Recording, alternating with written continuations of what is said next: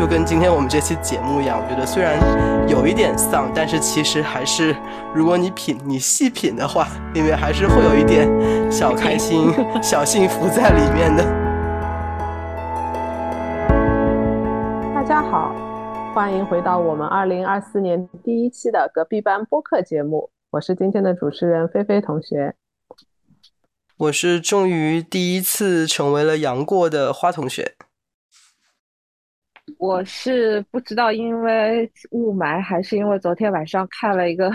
live house，所以今天嗓音也有点不太行的 阿黄同学。我因为在十一月和十二月，还有包括在之前九月的时候，比较密集的回国了三次，都有回到上海。四年没有回过那个上海外面走走了。这次回去了之后，我就觉得，哎呀，还是有挺多是想跟大家分享一下，就有什么事情是我印象比较深刻的吧。然后顺便可以吊一下花同学的胃口，可能花同学有有计划吗？还没有。今年吧，今年下半年有这个计划，不过还要就是办很多事情，比如说要给小孩办签证啊什么的，所以 我觉得办签证很麻烦。对，嗯。那那个你上次到现在，等于是距离也挺久了吧？是吧？好像是。八年左右吧，所以就也快六年了。嗯，时间过好快。对，今年反正我们新加坡这里的中国同胞回去的特别多，因为算等于是相对比较正常开放了之后，大家都是好多年没有回去。我觉得可能美国啊什么很多地方都是这样子。美国现在主要机票还是没有恢复到最之前的那个。价位，我觉得也有一部分可能是通货膨胀吧，他可能也再也回不到那个价位了，所以可能心里还要再调试一下这样子。所以，而且现在回去要多买一张机票嘛，各种调试。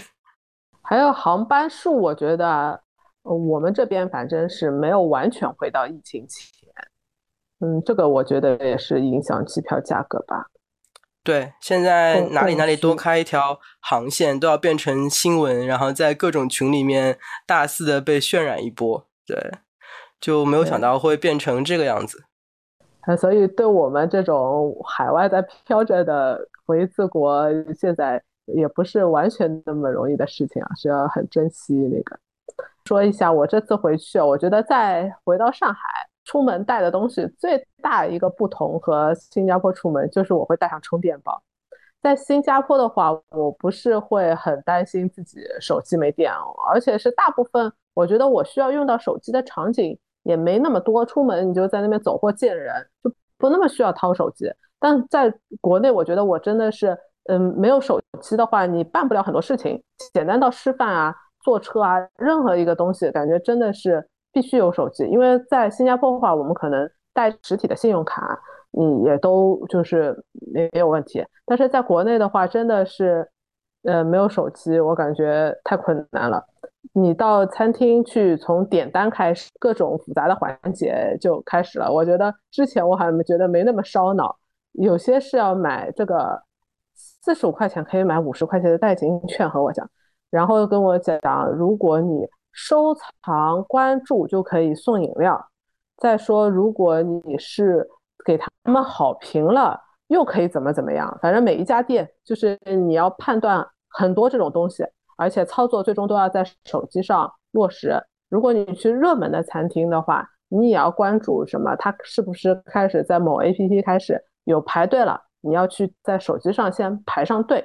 包括我后来去医院也是的，觉得医院的这个手机的运用还是挺好的，确实减少了排队的时间。我在手机上可以先预约，到后来的付款啊，嗯，你知道你哪个窗口取药都可以在手机上完成。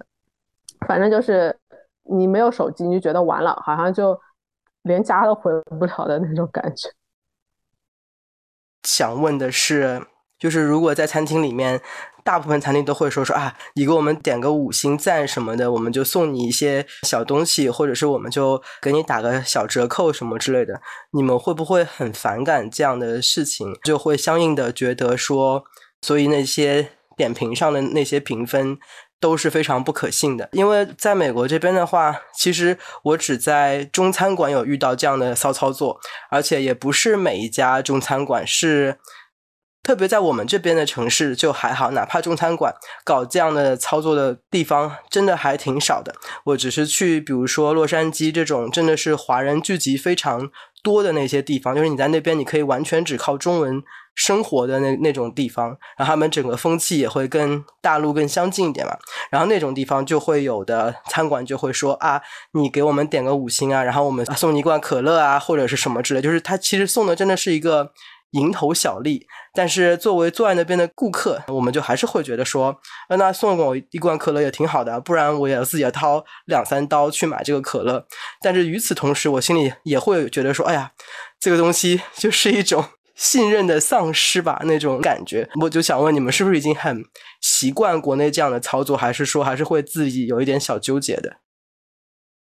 呃，是这样子，他现在很多餐厅都是让你什么打卡收藏，然后送东西。我觉得这个也还能够接受吧，因为打卡嘛，就其实只是证明他人流量多嘛。收藏嘛，就是你以后系统会多推给你他们餐厅嘛，也不至于给五星好评。如果说吃的东西是我们想要的，我我还是会操作的。如果说这家饭店吃下来不行的，我马上会给他一个差评的。我是那种。爱恨分分明的人，然后另外一件事情呢，就是目前有一个豆瓣还是微博有一个热搜词，我不知道你们看到过吧？是叫就是反评级餐厅光顾计划，就是有一帮人专门去找大众点评上三点五星或者三星以下的这种 被人给 分很差的，然后大家就是抱团去看一下这些餐厅到底是怎么样，因为其实大部分这种。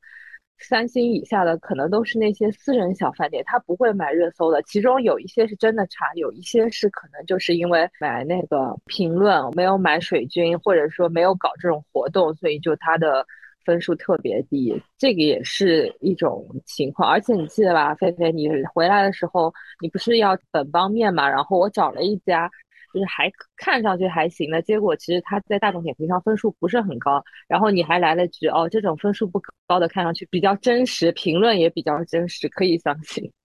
而且我们去吃了，确实不错呀，什么就没有那么差。对的，对的。还有一部分可能性，他分数低，因为就是他的东西偏本帮嘛。但是上海，你知道很多现在全国各地的人来，未必有别的地方的人吃得惯本帮面这种。风味可能只有江浙沪的人比较能够接受彼此，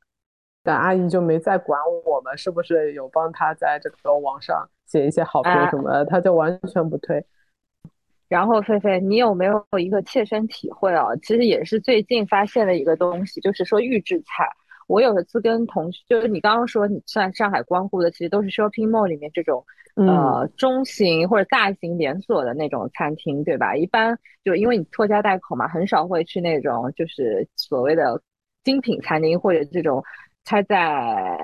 闹市的这种，对吧？就是相对规模比较小的那种我们个人的聚会那种。嗯啊，聚会人多的然后，然后我有次跟我同学就感叹啊，他说：“你看啊，正常就是我们工薪阶层能消费的那种餐厅嘛，对吧？就是人均可能一两百的左右的，不肯定不会超过两百块钱的那种餐厅，基本上都是预制菜。就是所谓的预制菜呢，倒不一定是那种，就是比如说我买买过来速冻的东西，然后我炉子里面稍微热一热，或者。”转一转，蒸一蒸就给你生了，它就很多都是所谓的中央厨房了。我想想，还真的蛮有道理。就是你现在去那种 shopping mall 去吃那种连锁餐你，基本百分之九十都是预制菜，可能非预制菜也只有这种什么蔬菜类的东西，对吧？因为蔬菜类没法做预制菜，就它很无可奈何的，就是这种现在的那种餐饮的趋势。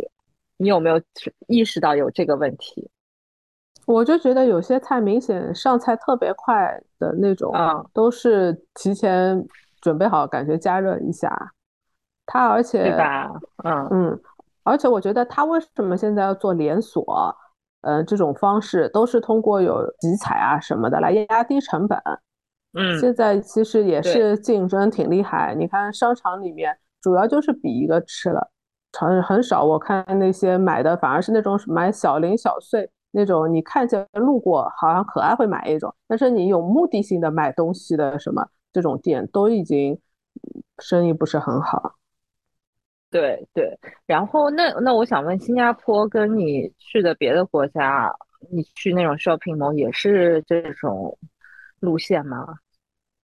嗯，新加坡真的就是大家比较无聊，逛街就是一个很大的活动。他们为了花点时间吧，就是在那边试衣啊、买衣，就真的是挺多还在实体消费的。而且就是在新加坡，可能我也有点习惯了，这里真的从来不会有人跟你讲你要收藏、打卡、这个写评价，而且就是。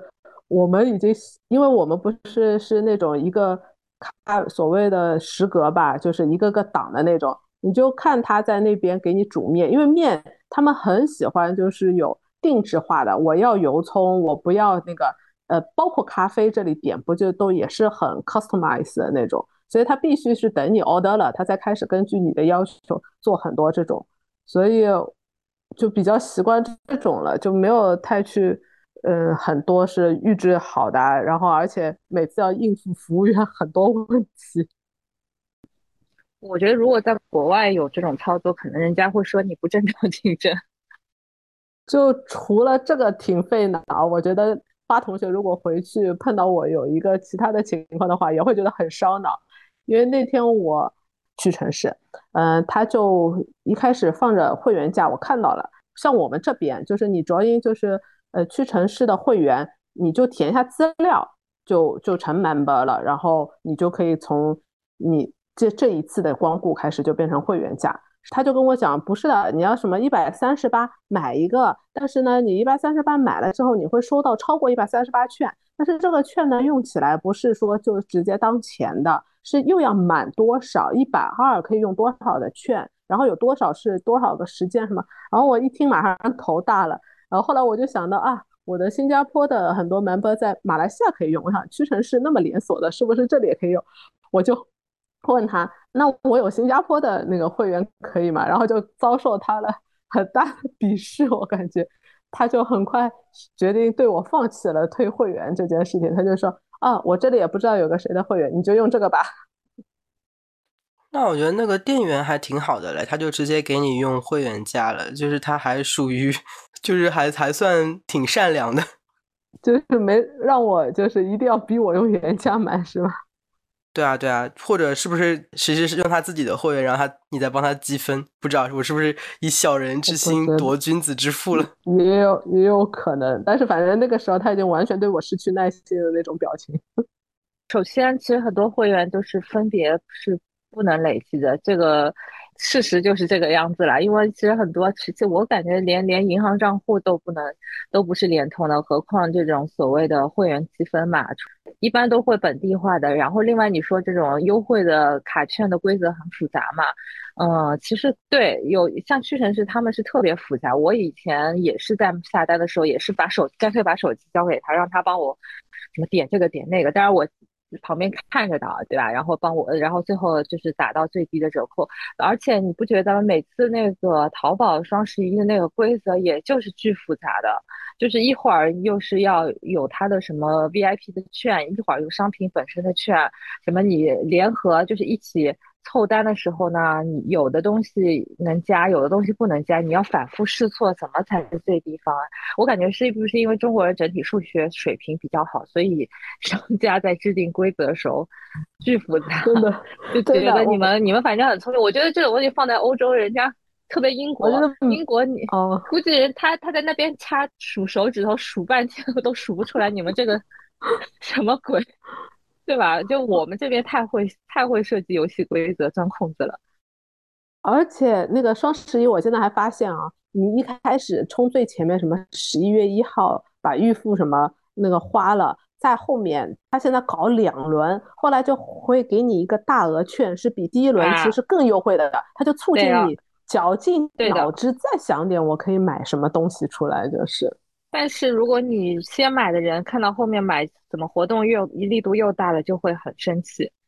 嗯，对吧？我觉得可能对有些商家也会制造麻烦，有些人就会要求退货啦，怎么的，然后他重买又那个什么，就感觉好像整个事情就变复杂度陡然升值。真的，我觉得对好些老外应该是根本不可能婉转这个这么复杂的事情。我觉得最复杂的应该就是支付系统吧，因为你第一次当时很早就吐槽过，就是很多 Visa 卡境外发行信用卡国内没法用，的确是的，特别是这三年以来，很多的因为毕毕竟那个两两地。没有什么流通嘛，而且特别是电子支付，基本就已经霸占了全国百分之九十九的市场，所以大家都习惯用国内的电子支付，什么微信啊、支付宝去支付。那么因为要签 Visa，你要 POS 机要额外付费，还要有一些维护的成本，所以基本上真的是没有用啊。然后关于这个，然后记得你同事来中国出差嘛，你还帮他们搞一个。绑定微信支付的一个国外呃银行卡去跟你的微信账户所去挂钩，是不是也很复杂？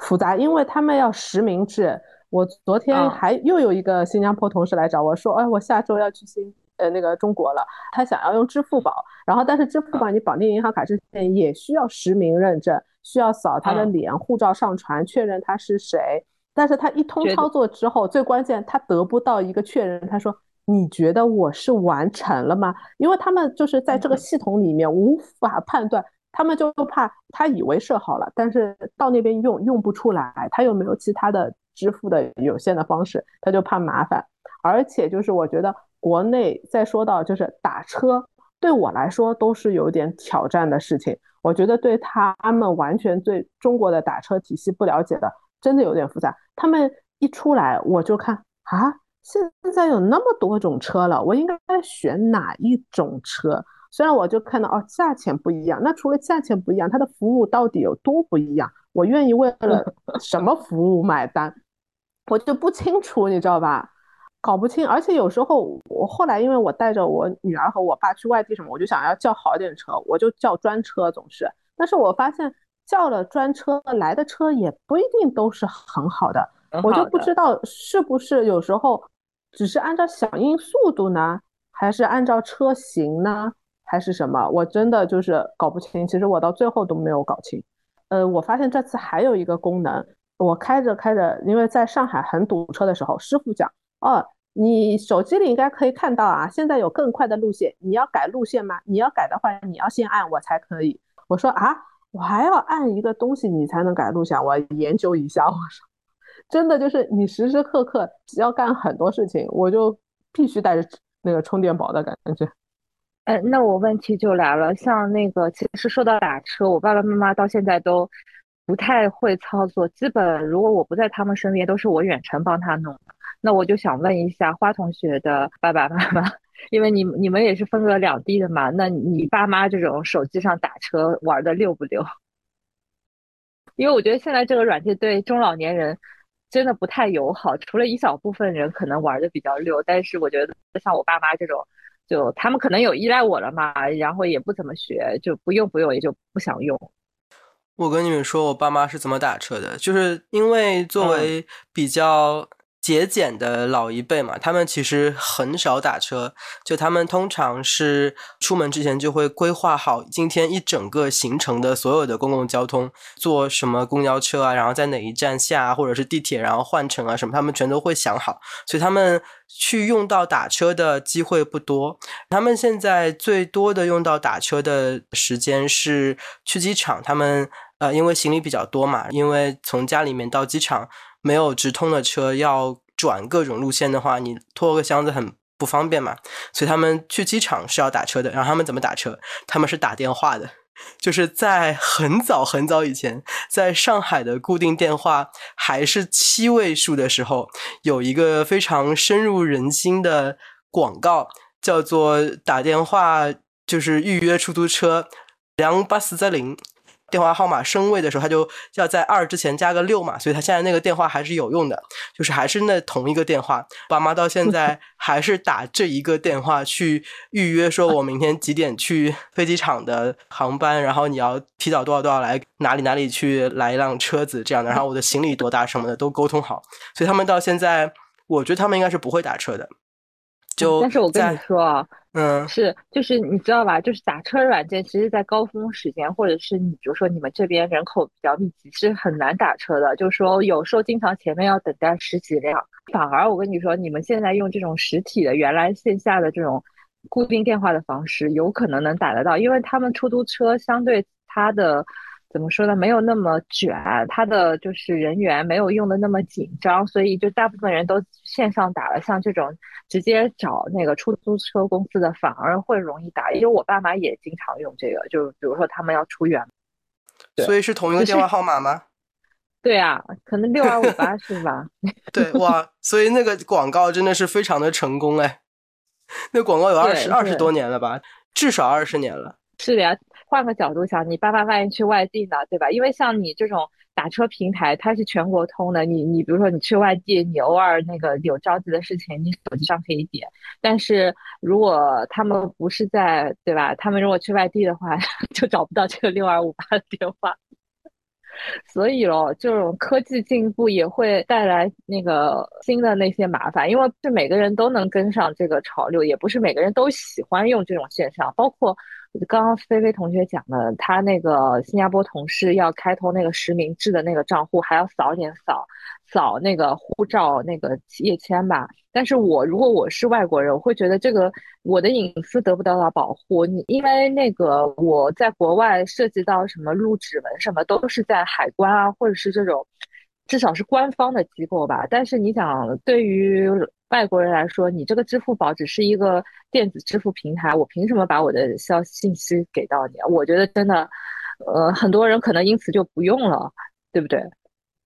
对，就是他们觉得是有不适感，因为在这几年，新加坡是特别强调个人信息的保护的。他比如说，就算有些地方要你身份证什么这种信息，他只能问你最后四位的，有些就是不可以的。除了，而且就是如果有很那种的，他都是严格监控，就是你的那个，甚至。单位里面，你的公司，你不要完全给他，这些都是可以露脸。但是，这也是我另外一个 shock，你知道吗？我那天在去楼下，我想要寄个有像一个驿站吧，就快递驿站，要寄个快递，他要我身份证号。是的，我就怎么也没明白。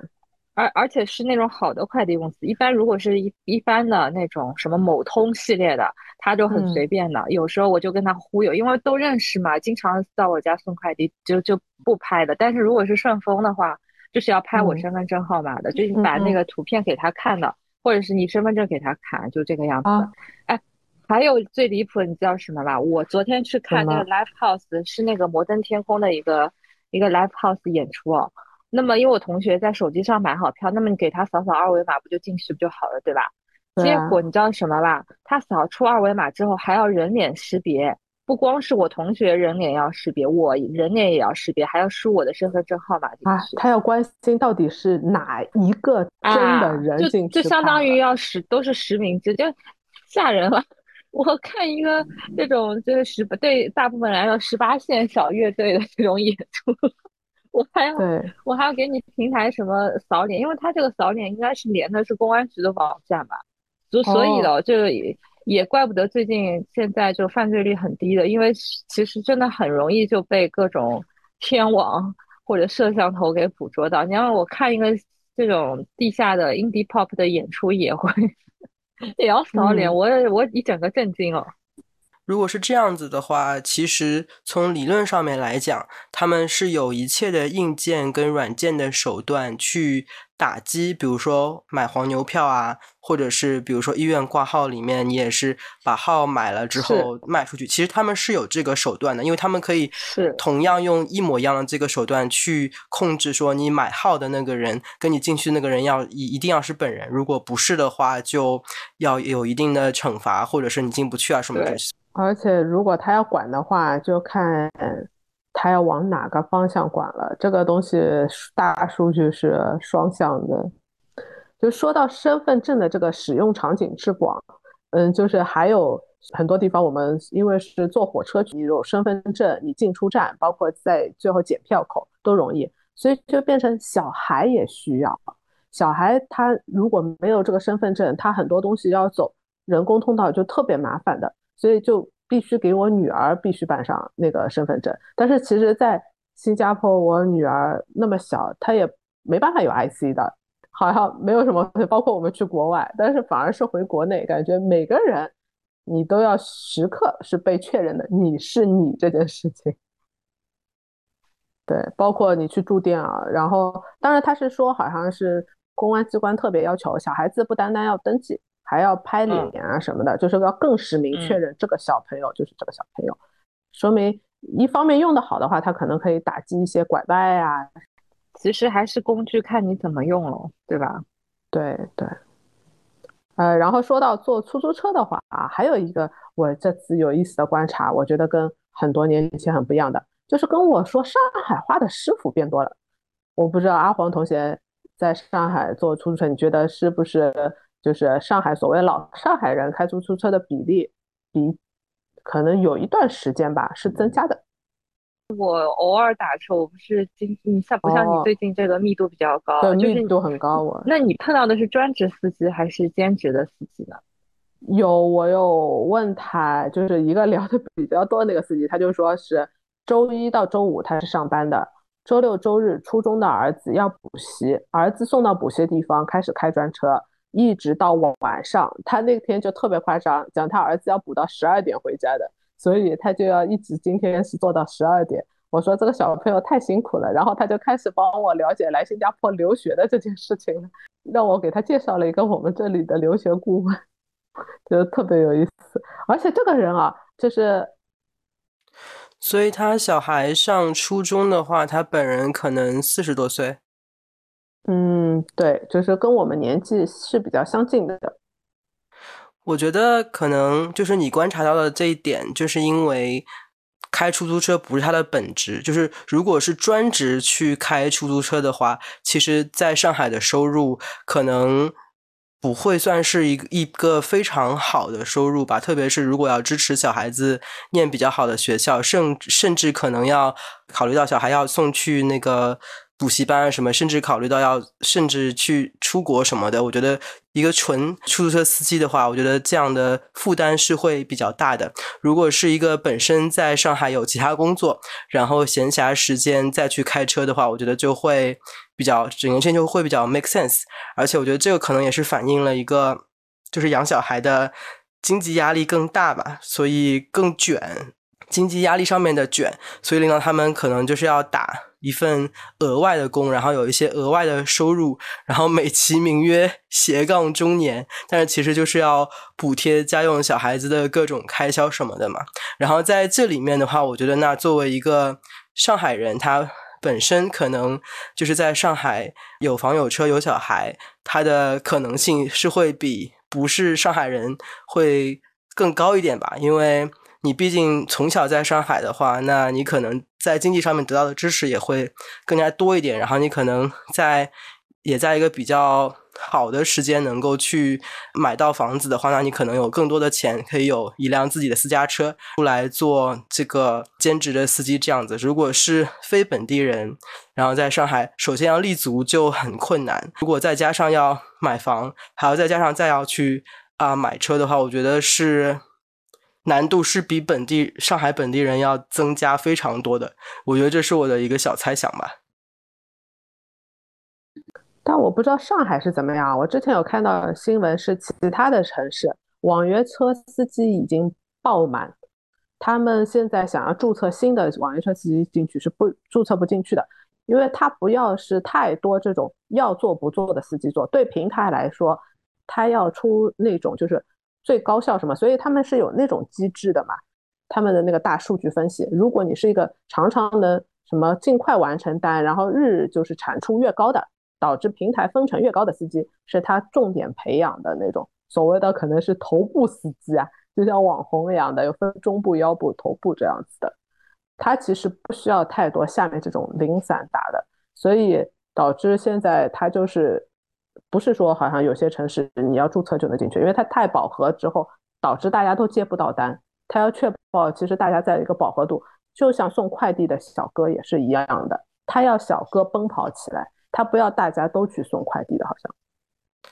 我知道在送快递的那个，他们是用算法来解决的嘛？就有一些小哥是兼职送的，然后有一些是全职送啊。平台在派单的时候，我知道是那一些全职的，然后基本上不请假、不早退、不迟到的那一些小哥，他们就会比那些兼职的小哥早一段时间，早个十几秒吧，拿到更好的单子，就是因为算法其实它能够鉴别出哪些是好单，哪一些是难度更大的单子嘛，所以它就是用这种方法去鼓励那些全职的那些小哥能够。更愿意去待在这个岗位上面，然后一直保持住这样一个全职的状态嘛？那我觉得在网约车这个方面，我觉得他们其实也可以同样用算法去啊保持住这样一一批一批核心的司机跟一些比较边缘化的司机，然后把比较好的、比较比较能够赚到钱的单子优先的发给核心司机。我觉得他们可能也会有一个这样子的一个这样子的做法吧。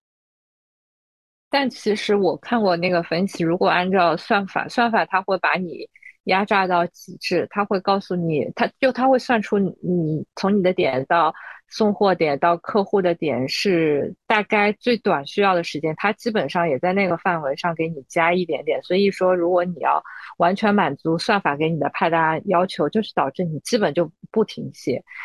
就搞得现在就是为什么会有这么多违章的事故发生，就是因为他们为了赶时间，而且你知道，我上次有一次回家，然后正好是两个外卖同时进了同一部电梯，还不是一家公司的，然后一个就问另外一个人，他说你送几楼？他说我送九楼，他说我也是九楼，那我帮你拿吧。我我就很惊讶，我说你们怎么都这么无私啊？然后另外一个人也放心啊，那个说，哎呀，他们他们就是都习惯了嘛，都是快递，大家互帮互助，因为一个帮一个拿上去，因为那个比较赶嘛，另外一个人不赶，就帮他帮助他的人不赶时间，所以就大家约定俗成了。我觉得哦，真的劳动人民也挺伟大的，但是这个算法也真的很害人的。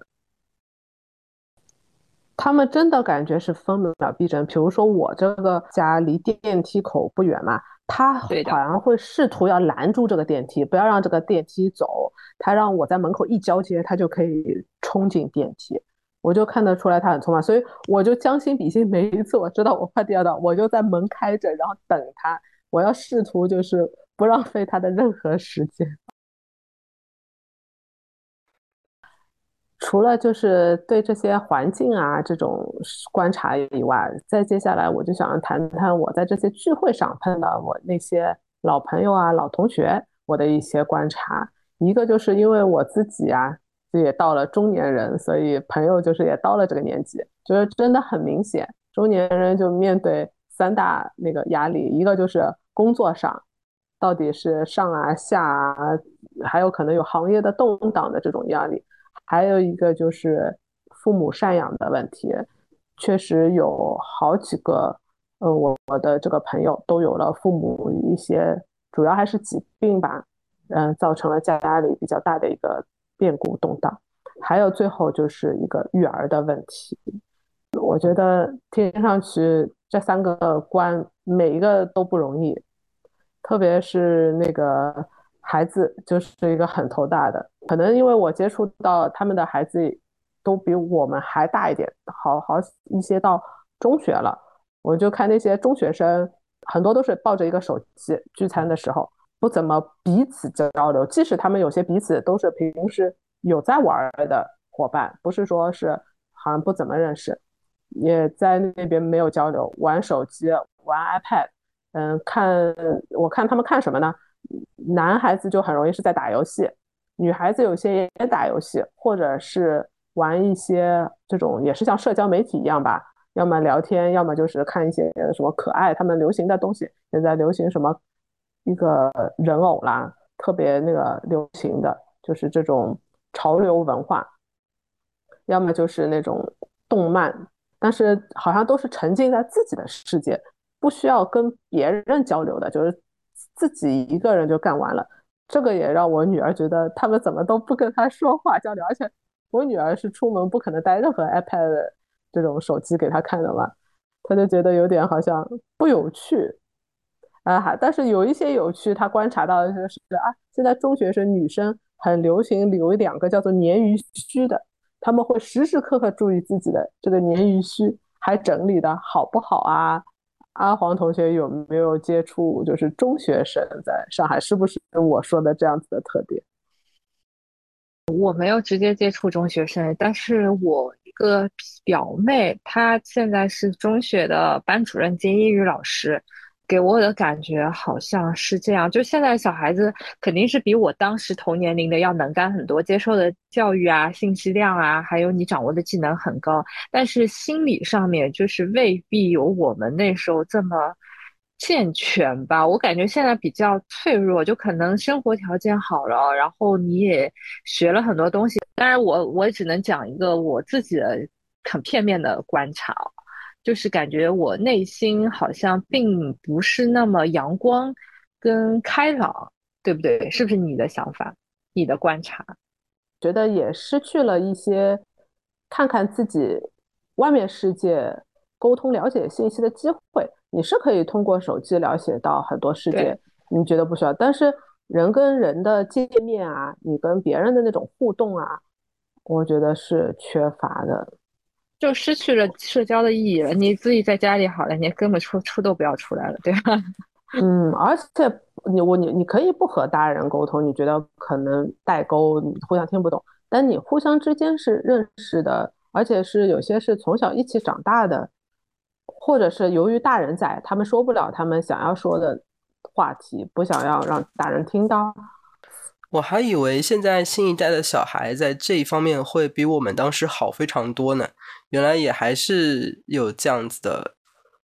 就有一个事情哦，我想给你们两个人大大致想象一下，因为你想，我们我们当时可能。就是成绩稍微好一点的能进一本，那么成绩一般的话，就是比如说二本，就不要太差。一般进高中的话，你高中不要太差的话，你二本肯定能进的。现在到什么程度啊？现在大概就是说，如果是按照我当年的水平，我估计我现在只能进上海大学。不，这这里不是得罪上海大学的这样的一个，没有这个意思啊。就是说你或者我只能进二本。就现在就是说学业的卷的这个程度已经到达。到达这种了，所以我感觉在这种氛围下，你的童年很难 很难开心嘛，所以都会寄托于在一些呃你大人觉得很无聊的事物当中，包括小朋友现在居然喜欢开始盘串了，你知道吧？就那种手串，我觉得这个都是 我们这种中老年人喜欢的那个东西，小朋友也在也在盘串，然后对啊，因为他要寄托于这种事情上去来放松压力。确实的，因为我有一些老同学都是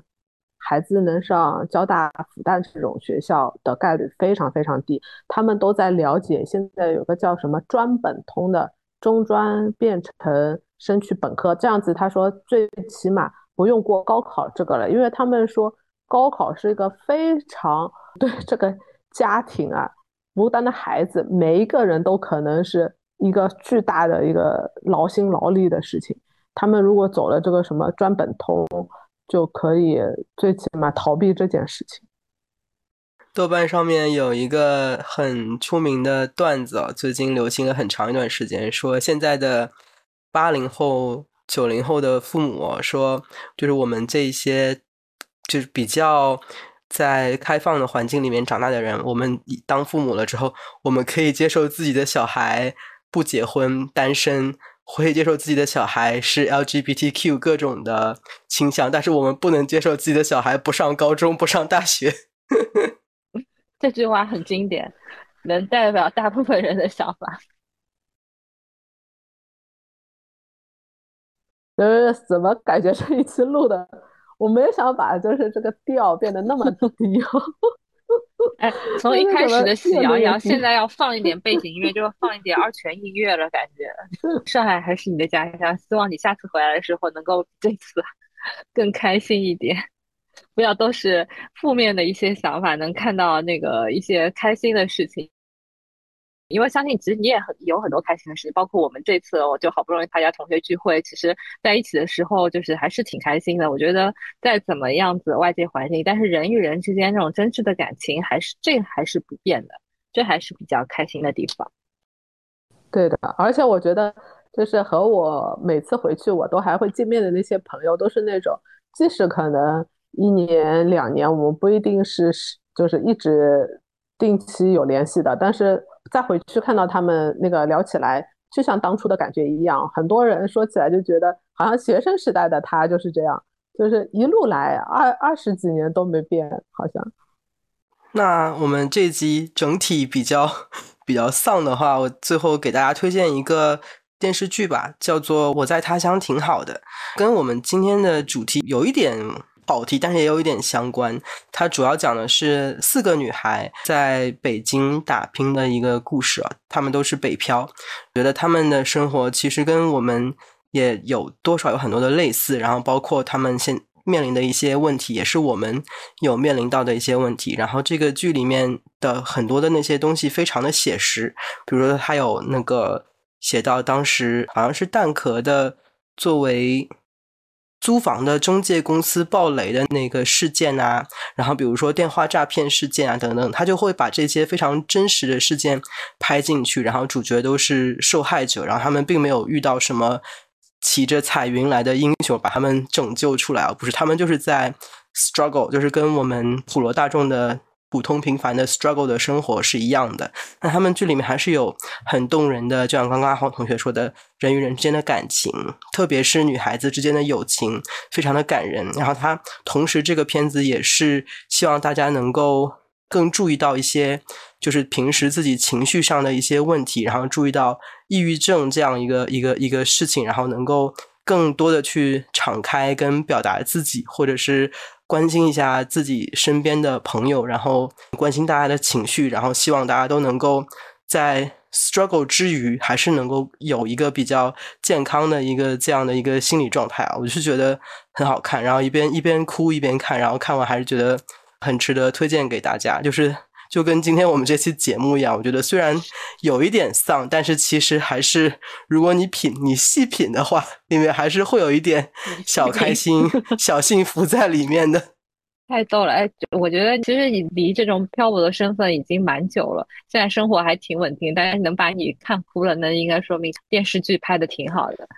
我跟你说，这个电视剧好像是。二零年还是几几年的？就我几年前的时候开开来看的，然后哭到不行，然后关掉看不下去。就是我当时觉得自己没有能力把这个电视剧看下去，因为哭的太惨了。然后这次因为我那个呃手阳了之后，在房间里隔离嘛，我实在无聊，把这个剧拿出来再看了嘛，然后就索性就要哭就哭呗，然后就一边哭，然后一边觉得好看，一边还是觉得很很感动这样子。好的，那今天的节目就到这里了，拜拜，拜拜。